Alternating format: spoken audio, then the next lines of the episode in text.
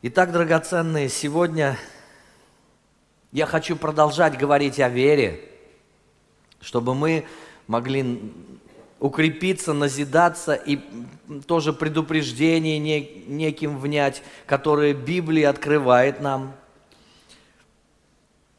И для этого пойдем мы в Слово Божье. Сейчас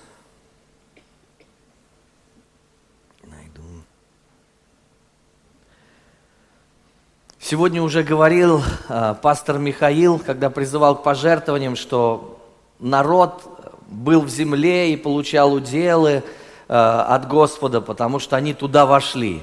Но я хочу немножко вот э, в, э, чуть раньше э, напомнить вам, что они были рабами в Египте. Они 430 лет, по-моему, были рабами в Египте. И все, что они видели, это то, что они никто. Все, ну, последние годы их жизни были ужаснейшими. Их били, они работали так, что э, не видели вообще ни выходных, по-моему, ничего.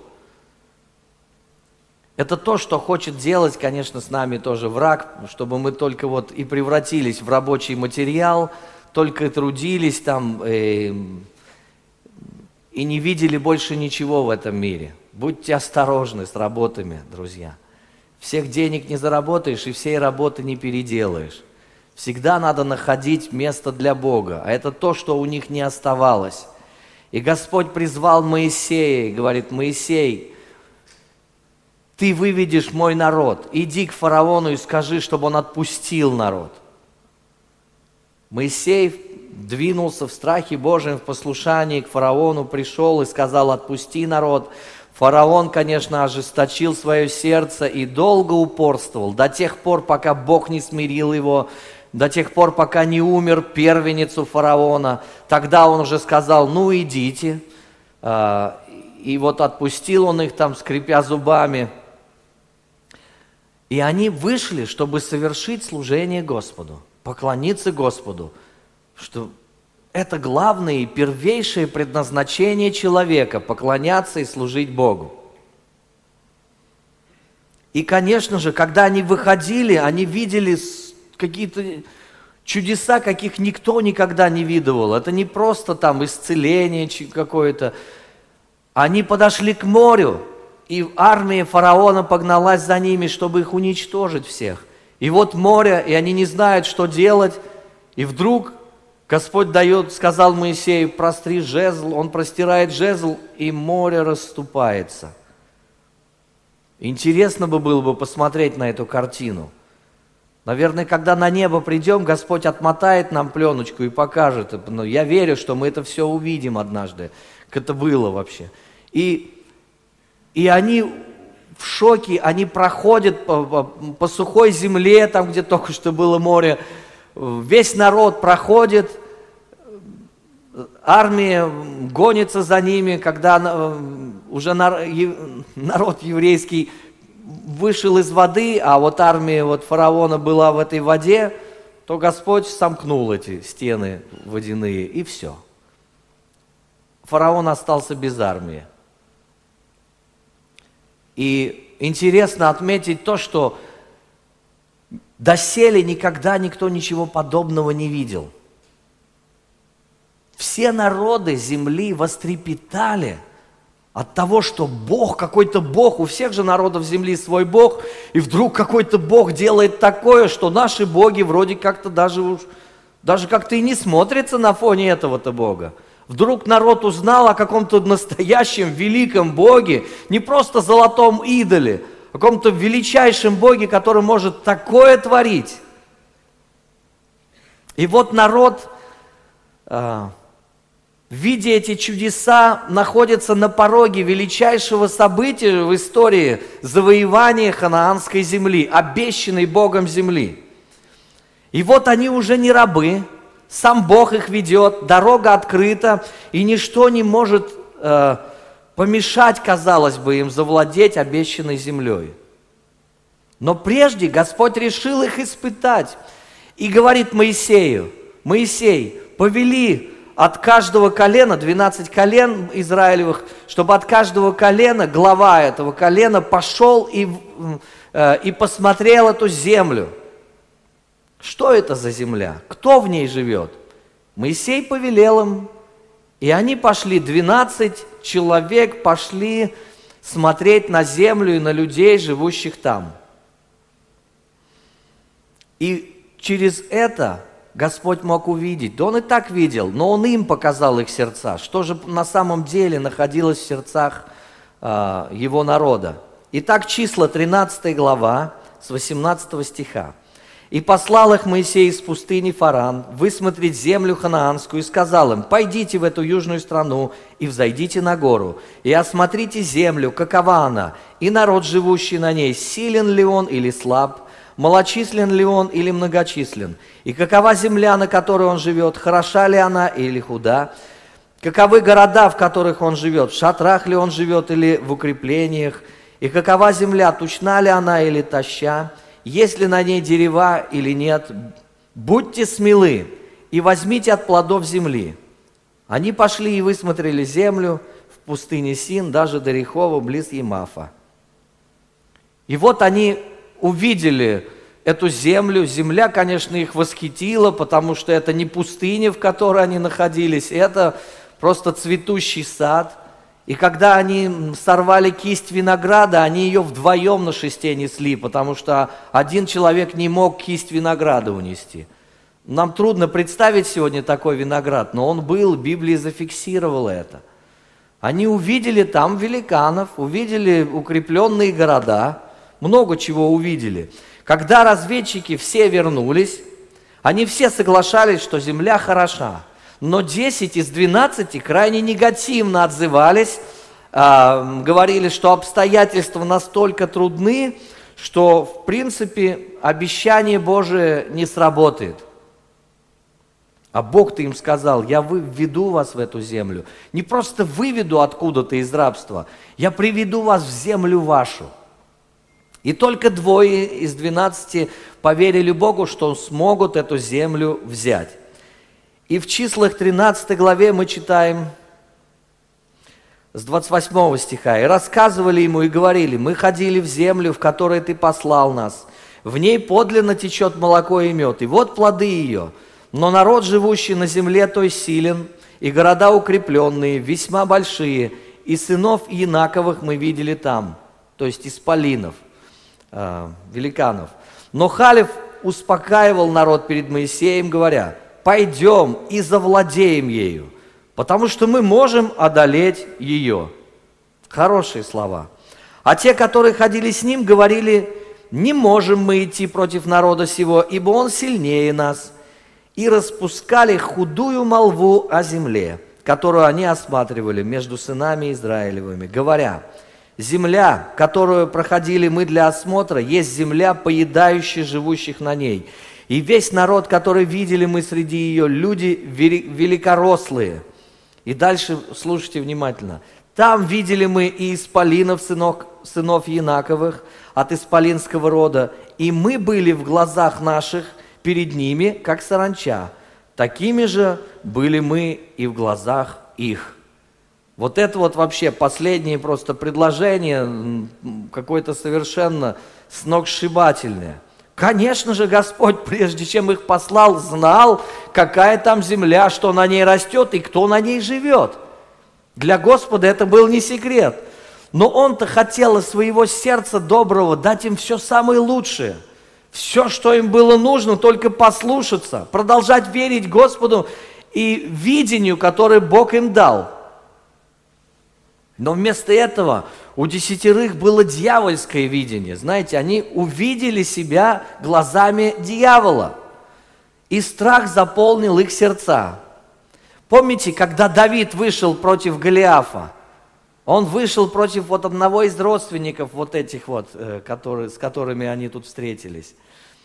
Но Давид один вышел против армии и Голиафа.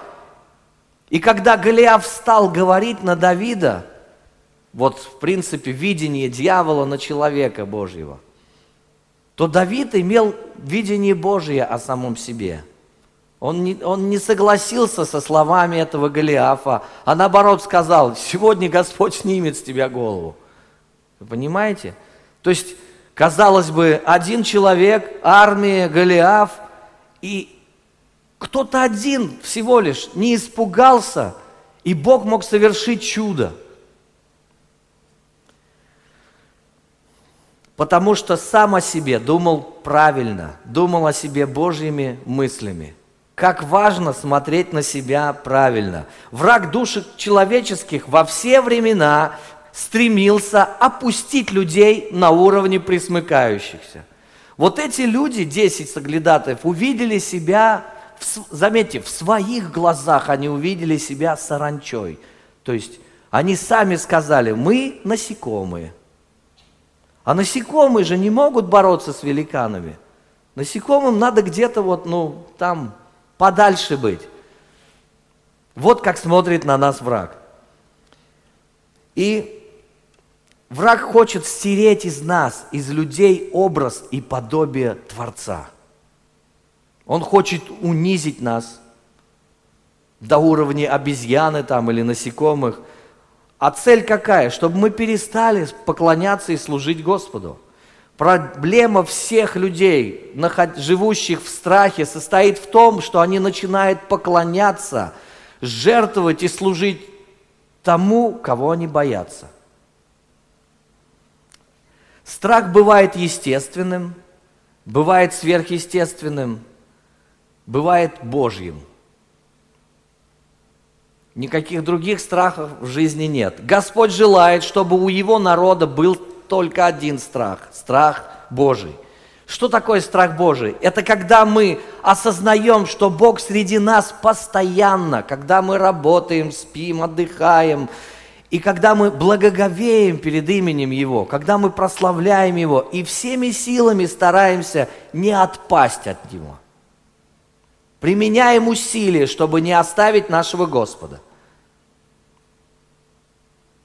Вот это и есть жить в страхе Божьем. Однажды мы помним, как э, с апостолами произошла история. Вот они плывут в лодке, а, поднялась буря, Иисус спит на корме, а, и их заливает волнами, они начинают кричать, «Учитель, учитель, помоги нам, мы тонем!» а, Иисус встает, говорит ветру, там бурем, утихнуть волнам, все, начался штиль, все – и он сказал им, что вы так боязливы, как у вас нет веры? И, конечно же, когда Господь так говорит ученикам, а ученики-то в большей степени рыбаки, и они знают, что они действительно попали в серьезный переплет, что эти волны очень опасные, когда они захлестывают лодку. Можно утонуть. Поэтому они стали кричать. И это был естественный страх. Но что было неправильно и почему они услышали упрек Господа в свою сторону? Да потому что до этого Иисус сказал им, садитесь в лодку, переправимся на ту сторону. Переправимся на ту сторону. Иисус не сказал, садитесь в лодку, утонем где-нибудь посередине озера. Они бы не сели, конечно, да, наверное, с таким настроением. Но он сказал, переправимся на ту сторону, это значит переправимся. Это значит обязательно достигнем берега, никто не утонет. Поэтому он сам лег спать. Если бы ученики там тоже легли спать, и кто-то только там за парусом следил, э, чтобы приплыть в нужное место, и все, они бы переправились, никто ничего не понял. Но ученики смотрели на естественные вещи, естественными глазами, вместо того, чтобы послушать, что Господь им сказал – это была ошибка этих соглядатаев тоже, потому что они сами веры не имели в Божьи слова и двигались вот видением, которое видит. А, великаны, а, народ великорослый, а, земля, поедающая людей, живущих на ней. Нельзя соглашаться с Богом и одновременно выдумывать какие-то отговорки, чтобы Бога не слушать.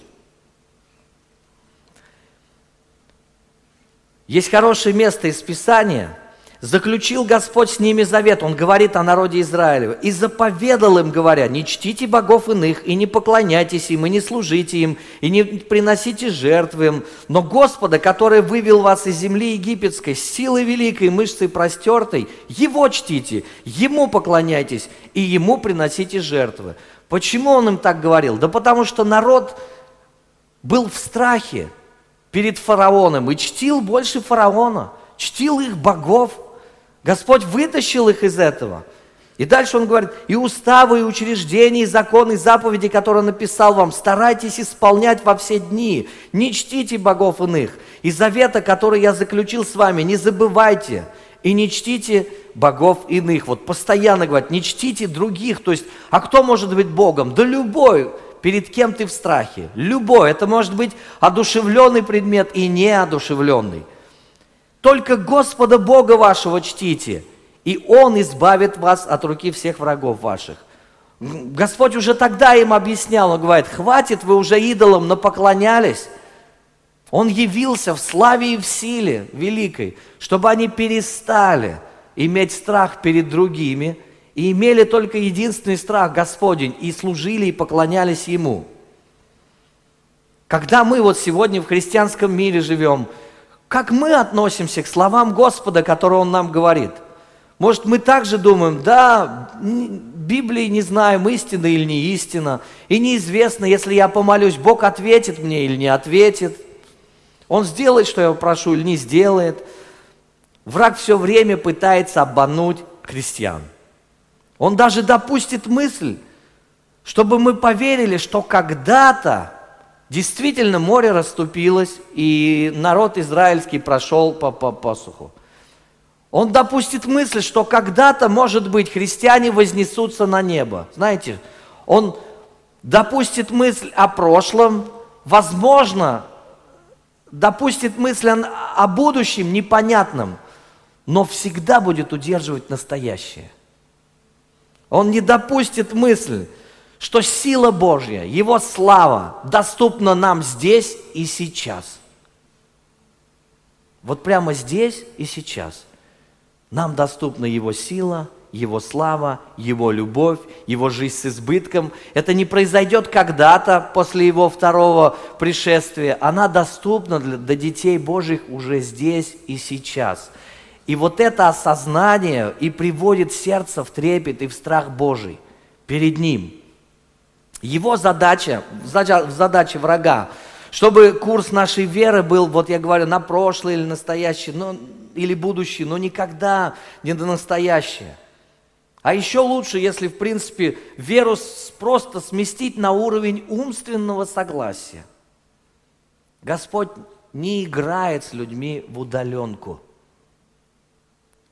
Он пандемии не переносит, изоляции тоже – он с нами в заветных отношениях.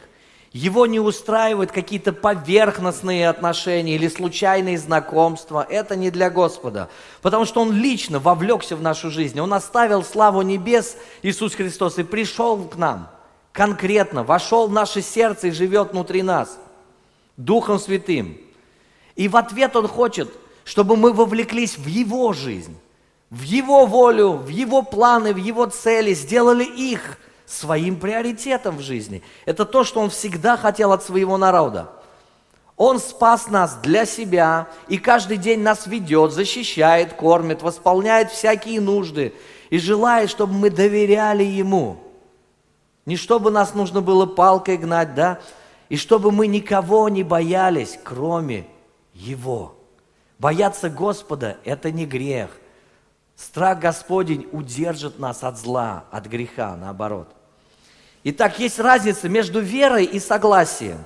Потому что согласиться можно с кем угодно. С газетой можно согласиться. Знаешь, прочитал газету, о, да, да, да. Но толку-то от того, что ты там с этим, с информацией соглашаешься. Ты можешь и не согласиться, на твою жизнь это никак не повлияет. Но вера, она всегда в настоящем, она активна в послушании Господу. А вот согласие чаще всего оно пассивно, потому что люди соглашаются, но не берут ответственность за то, в чем они соглашаются. То есть они только говорят, но ничего не делают. Можно умом соглашаться, что Иисус Господь и Спаситель. Можно умом соглашаться, что Библия есть истина и Слово Божье. Однако это не поможет нам изменить жизнь, не поможет спасти, потому что для того, чтобы сила воскресения стала двигаться в жизни человека, ему необходимо конкретные дела. Вера без дел мертва. Вера, откуда она берется? Она берется из надежды. Когда нам кто-то рассказал об Иисусе Христе, таким образом мы услышали о нем, ух ты, здорово, и мы приняли эту весть, в нас поднялась надежда, что Иисус умер не просто так, Он умер за нас, чтобы нас спасти. Значит, и я включен в это. Господи, прости меня, прими меня в число своих детей. И Он, конечно же, принимает, и мы посвящаем Ему свою жизнь. Потом следующий шаг, как, как мы приходим к вере, когда мы начинаем доверять Его Слову. Переправимся на ту сторону, значит переправимся. Или Идите и завоюйте ханаанскую землю. Значит, надо идти и завоевать. И неважно, буря там или великаны, не имеет значения. То, что доверять Его Слову и сделать Слово Божье проводником нашей жизни. Но совершенство наша вера достигает только при одном условии – конкретные действия. Исходя из того, что мы уповаем на Господа и послушаемся Его Слову и начинаем действовать, вера достигает совершенства. Дерево, Иисус говорил, познается по плоду своему. Хорошо оно или нет, непонятно, потому что дичок э, там, гранатового дерева почти ничем не отличается от обычного гранатового дерева. Но кислый плод просто вот. Ты этот гранат пробуешь, и ужасно, он вообще невкусный. Только плод покажет, каково дерево. И только дела веры показывают, что по-настоящему было в сердце, во что по-настоящему мы верили. Слова согласия – это не дела, это не плоды. Итак, веру нельзя просто посадить на цепь. Вера должна двигаться вперед. И мы читаем об этом Филимону 1.6 дабы обещание, общение веры твоей оказалось деятельным в познании всякого вас добра во Христе Иисусе, чтобы вера оказалась действенной, не просто чтобы она была на уровне согласия, не пассивная вера, она всегда куда-то идет, она что-то делает, она осуществляет ожидаемое – Вера – это когда мы знаем, что Бог среди нас, что Он с нами, у Него есть решение для любой проблемы, для любой ситуации, с которой мы сталкиваемся. И когда мы смело действуем, независимо от внешних обстоятельств, даже если ничего не изменилось внешне, а мы продолжаем, это есть вера. Вера – это не сидеть только, молиться только, просить, только читать Библию и ничего никогда не сделать. Понимаете, это не есть вера, это путь к вере. Но эту веру нужно, как вы знаете, получить так, чтобы она достигла совершенства и пошла. Хочешь иметь жилье себе, квартиру, тебе не просто нужно узнать, как это делать, но нужно пойти и сделать. Либо купить ее, либо взять ипотеку, что-то сделать, взять на себя ответственность. А Бог, видит твою веру, благословит твой путь, даст тебе силы выплатить все там ипотеки или еще что-нибудь. Вот он путь веры. Просто сидеть и ждать, что свалится на тебя квартира. О, Бог, ты богатый, у тебя все золото и серебро, ко мне все придет. Это не вера. Вера всегда двигается, она в настоящем. Божья воля для нас, чтобы мы росли в вере, двигались вперед и побеждали – Всю жизнь мы будем учиться у Господа верить, потому что можно быть, обладать большой верой в одной ситуации, а другая новая ситуация появись, и мы не знаем опять. И мы вот опять в какой-то неуверенности, а Господь специально и дает нам эти ситуации, чтобы мы увидели, что Бог верен в любой ситуации. Но каждый раз тебе легче становится, потому что когда ты видел Божью руку и чудеса, то ты уже осознаешь, Бог, но если ты уж меня из того вывел, то из этого уж, конечно, тоже выведешь. Понимаете? То есть мы и получаем опытность прошлых побед, они нам дают смелость. Для всякого дела у Бога для нас есть Слово, Его Слово. И Он хочет через него укрепить нашу жизнь, чтобы мы строили жизнь не на песке, чтобы когда пришли бури, мы стояли на твердом основании и не поколебались. А враг-то, он обязательно придет пугать, он обязательно будет лгать нам, а мы должны противостоять ему твердой верой. Аминь? Давайте так и будем поступать. Когда мы слушаемся Бога, в нас просыпается надежда на изменения. Когда мы начинаем больше познавать Его через Слово, в нас рождается эта вера. Но достигает совершенства, когда мы идем, когда мы движемся. Потому что тогда мы с верой начинаем молиться. Поэтому, если ты хочешь молиться молитвой веры, будь с Богом в общении, будь больше в Его Слове и приходи молись. И твоя молитва тогда не должна быть длинной. Ты просто можешь прийти, когда ты наполнился верой. Ты приходишь и говоришь, Господь, я благодарю Тебя, спасибо. Я могу сейчас попросить у Тебя, и Ты ответишь мне. Понимаешь, у тебя есть смелость, дерзновение тогда. 1 Иоанна, 5 глава, 14-15 стихи. «И вот какое дерзновение мы имеем к Нему, что когда просим чего по воле Его, Он слушает нас». А когда мы знаем, что Он слушает нас во всем, чего бы мы ни попросили, знаем и то, что получаем просимое от Него. Вот как вера говорит, как она мыслит. Если во время молитвы мы не уверены, что Бог нам ответит, мы не достигли этого уровня. Может быть, нам нужно перестать молиться молитвами неверия и просто идти к Богу, идти в Его Слово – Неверие и сомнения лишают нас дерзновения, смелости тоже, а значит лишит и побед, лишит и радости.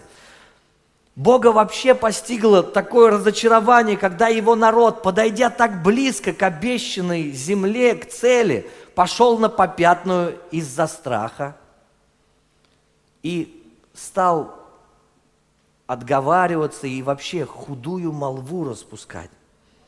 Послание к евреям сказано в 4 главе 2 стихе, «Ибо и нам оно возвещено, как и тем, но не принесло им пользы слово слышанное, не растворенное верою слышавших». То есть слово должно раствориться, как сахар в чаю. Если ты хочешь попить сладкий чай, бросишь туда кубик сахара и начнешь пить, чай у тебя не будет сладким. Ну, по крайней мере, если сразу начнешь пить. Он не успел раствориться, он там лежит комом и все на дне. Нужно размешать. Это то, что Бог хочет, чтобы мы размешали Его Слово и общение с Ним.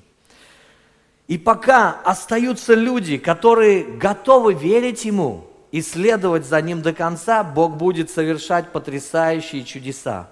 У Халева и Иисуса Навина был иной дух, Библия говорит нам – а, но имея тот же дух веры, как написано, я веровал и потому говорил, и мы веруем, потому и говорим.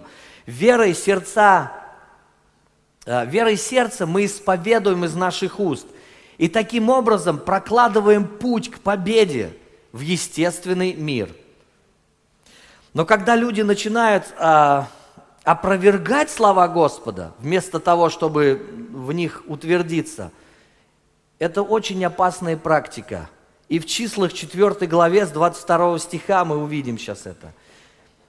Все, которые видели славу мою и знамения мои, сделанные мною в Египте и в пустыне, искушали меня уже десять раз и не слушали голоса моего, не увидят земли, которую я с клятвой обещал отцам их. Только детям их, которые здесь со мной, которые не знают, что добро, что зло, всем малолетним, ничего не смыслящим, им дам землю, а все, раздражавшие меня, не увидят ее.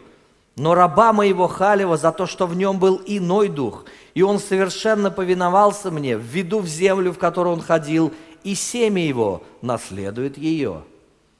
Вот Бог так прямо и доступно говорит своему народу. Он вообще разгневался их за их неверие. Он даже сосчитал, сколько раз они противились ему э, в пустыне. Ведь они видели его славу и продолжали таки противиться. По их мнению, невозможно получить обещанную тем, землю.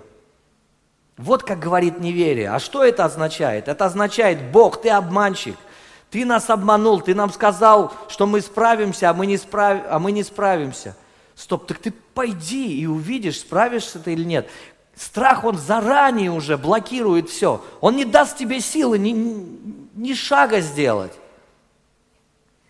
Дух веры побуждает нас уповать на Господа, несмотря на какие-то внешние обстоятельства. И тогда Бог помогает нам победить любого врага, с которым мы сталкиваемся. Он тогда проводит нас через любые обстоятельства. Но делает Он это с послушанием, с послушными, которые двигаются за Ним. Вот Исаия в 43 главе, очень известное место из Писания, говорит народу такие потрясающие слова. Эти слова и к нам а, адресованы, драгоценные. «Ныне же так говорит Господь, сотворивший тебя, Иаков, и устроивший тебя, Израиль. Не бойся, ибо я искупил тебя, назвал тебя по имени твоему. Ты мой. Будешь ли переходить через воды? Я с тобой. Через реки ли? Они не потопят тебя. Пойдешь ли через огонь, не обожжешься, и пламя не опалит тебя. Величайшее обетование для всех, кто верит Богу. Если бы мы только осознали глубину и силу этих слов, и в трудный момент просто открыли это место и накормили свое сердце этим местом, думаю, мы столько бы не пропустили благословений, которых у Бога есть для нас. Итак, Бог уже это сказал – у него не нужно клянчить защиты. У него не нужно выклянчивать обеспечение. Он да, больше нас хочет нас защитить и, защитить, и обеспечить. Все, что мы просим у Бога, а, в том, чтобы Он, как сказать, дал нам понимание, как мы можем эффективно исполнить то, что Он сказал. Вот на этом давайте делать акцент – мы просим у Него мудрости и силы для осуществления Его воли. Вот если наша молитва на это будет акцентирована, значит мы действительно верим в Божьи обещания. Но народ прислушался к словам десяти напуганным э, этим лидерам, после чего весь народ наполнился страхом. Все, и не просто страхом, через этот страх к ним пришел бунт. И они решили выбрать другого лидера, Моисей им уже не нужен, они ропщут на Бога и хотят вернуться назад в Египет. Вот к чему приводит э, э, неверие в жизни народа Божьего. Они так силь, сильно хотели вернуться в это рабство – что Бог смотрел, смотрел, смотрел, смотрел, слушал их, слушал, и потом говорит, хорошо, оставайтесь здесь в пустыне на 40 лет. Чудеса были, были, да такие, каких мы с вами близко не видели. Но и это им не помогло. Когда Иисус пришел в свой город – и хотел совершить там чудеса, написано, что не смог совершить там чудес, не смог послужить людям, только чуть-чуть. И дивился неверию их. Когда люди находятся в неверии, они блокируют силу Божью. Господу вообще не интересно служить людям, которые не в вере. И Бог не мог ввести этих людей в обещанную землю, потому что они в бунте уже находились. Потому что они хотели делать то, что сами хотели. Они предпочли свои пути, а не Божьи пути. И в числах 14 главе с 28 стиха Господь говорит, скажи им, живу я, говорит Господь, как говорили вы вслух мне, так и сделаю вам пустыне сей падут тела ваши, и все вы исчисленные, сколько вас числом, от двадцати лет и выше, которые роптали на меня. Целое поколение осталось погибать в этой пустыне. Никто из них не вошел в обещанную землю, кто роптал.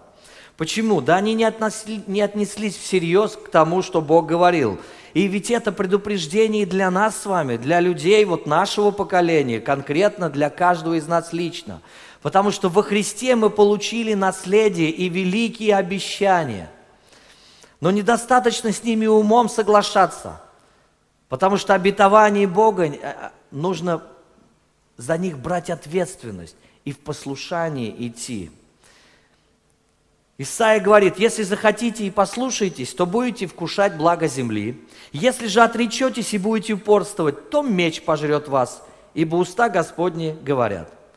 То есть Господь, и как и в старые времена, э, когда Он говорил во второзаконии, смерть и жизнь предложил я тебе, избери жизнь, так и здесь уже через пророка Исаию Он уже говорит там, если захотите, послушайтесь, благо земли ваши. Не нужно их клянчить, идите просто. Двигайтесь с Богом к этому.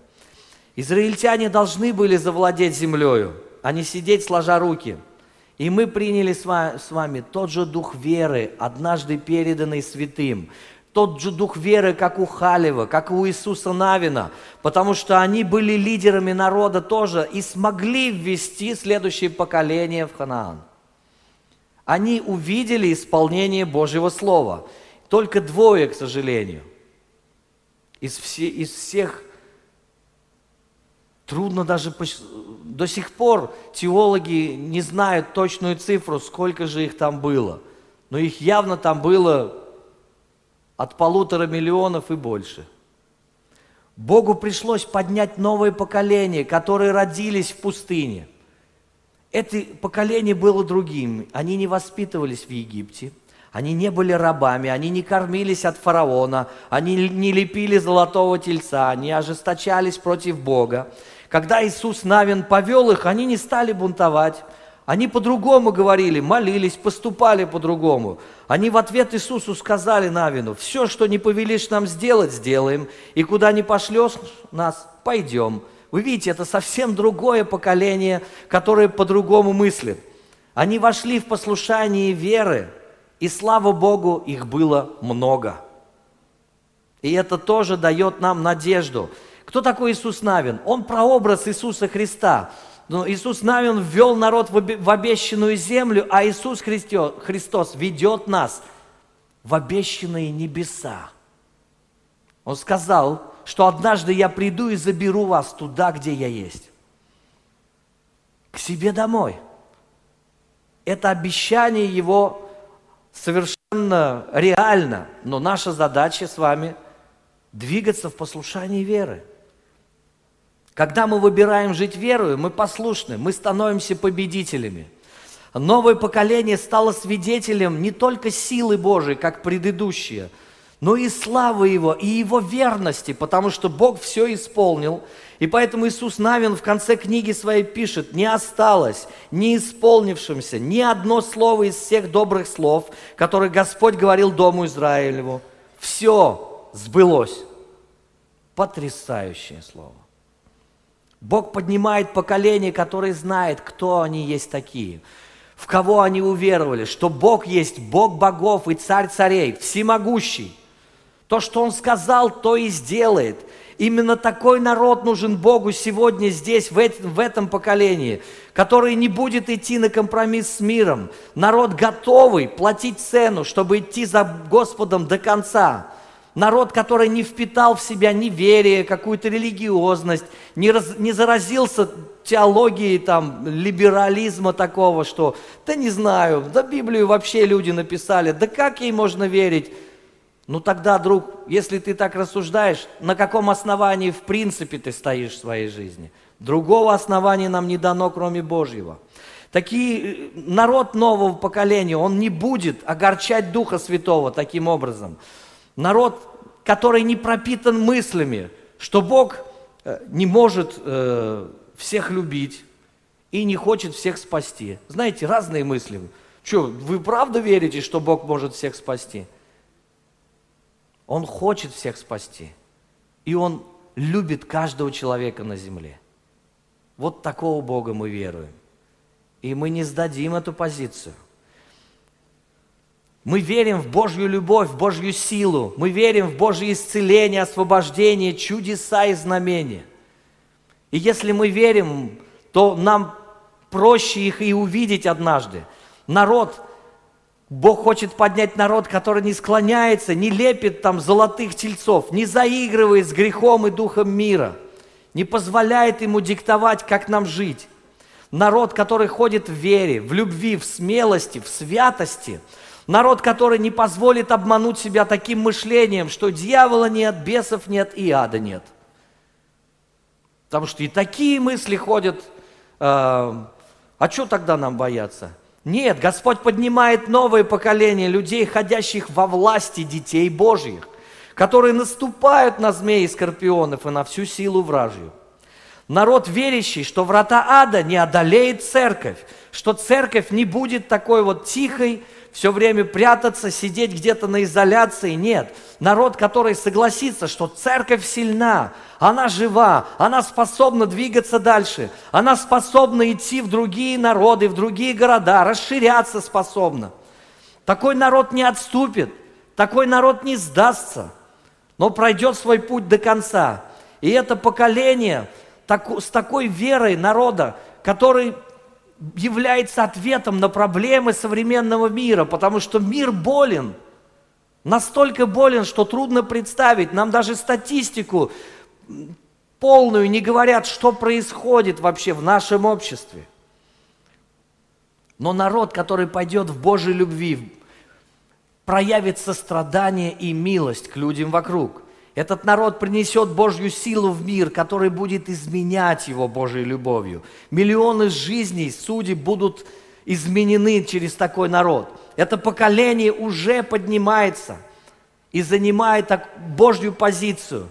И когда это произойдет, то церковь действительно исполнит свое предназначение, укажет на того, кто следует, кто должен прийти на второе пришествие Господа. И этот это поколение будет проводником Божьей силы, Божьей мудрости, Божьего откровения, Божьей любви. Этому поколению известно, что Царство Божие не в слове, а в силе только. Мы, мы очень много говорим о, о Слове Божьем, но еще хочется видеть, как оно осуществляется. Аминь. И думаешь, если мы это не видим, то, скорее всего, значит, мы еще сами не в той вере, которой должны быть. Сегодня Бог поднимает, я думаю, такое поколение, которое будет предшествовать великому пробуждению, которое будет по всему лицу земли. Я бы хотел принадлежать такому поколению. Ну, по крайней мере, помочь такому поколению подняться в конце концов. Я верю, что Евангелие будет проповедано во всех народах. И нам нужно с этим что-то сделать, потому что мы миссионерская церковь тоже. Нам нужно на миссии ездить, нам нужно куда-то приезжать и в деревне, еще что-то, проповедовать Евангелие и в этом городе, и в других местах. Бог хочет, чтобы мы это делали. Давайте не позволим врагу показать нам, о, там великаны, там люди великорослые, земля поедает живущих на ней. Те, которые так говорили, очень скоро они уже лежали мертвыми в пустыне. Те, которые так говорили, как Бог говорит, увидели благо земли и вкушали их. Не просто увидели издалека, а наполнили ими и чрево свое, и душу свою – Хотите такими быть? Я тоже хочу. Давайте помолимся. Данная запись сделана местной религиозной организацией Церковь Христиан Веры Евангельской Слова Жизни города Нижнего Новгорода. ИНН 52 600 52 114 ОГРН 102 52 13 19 613.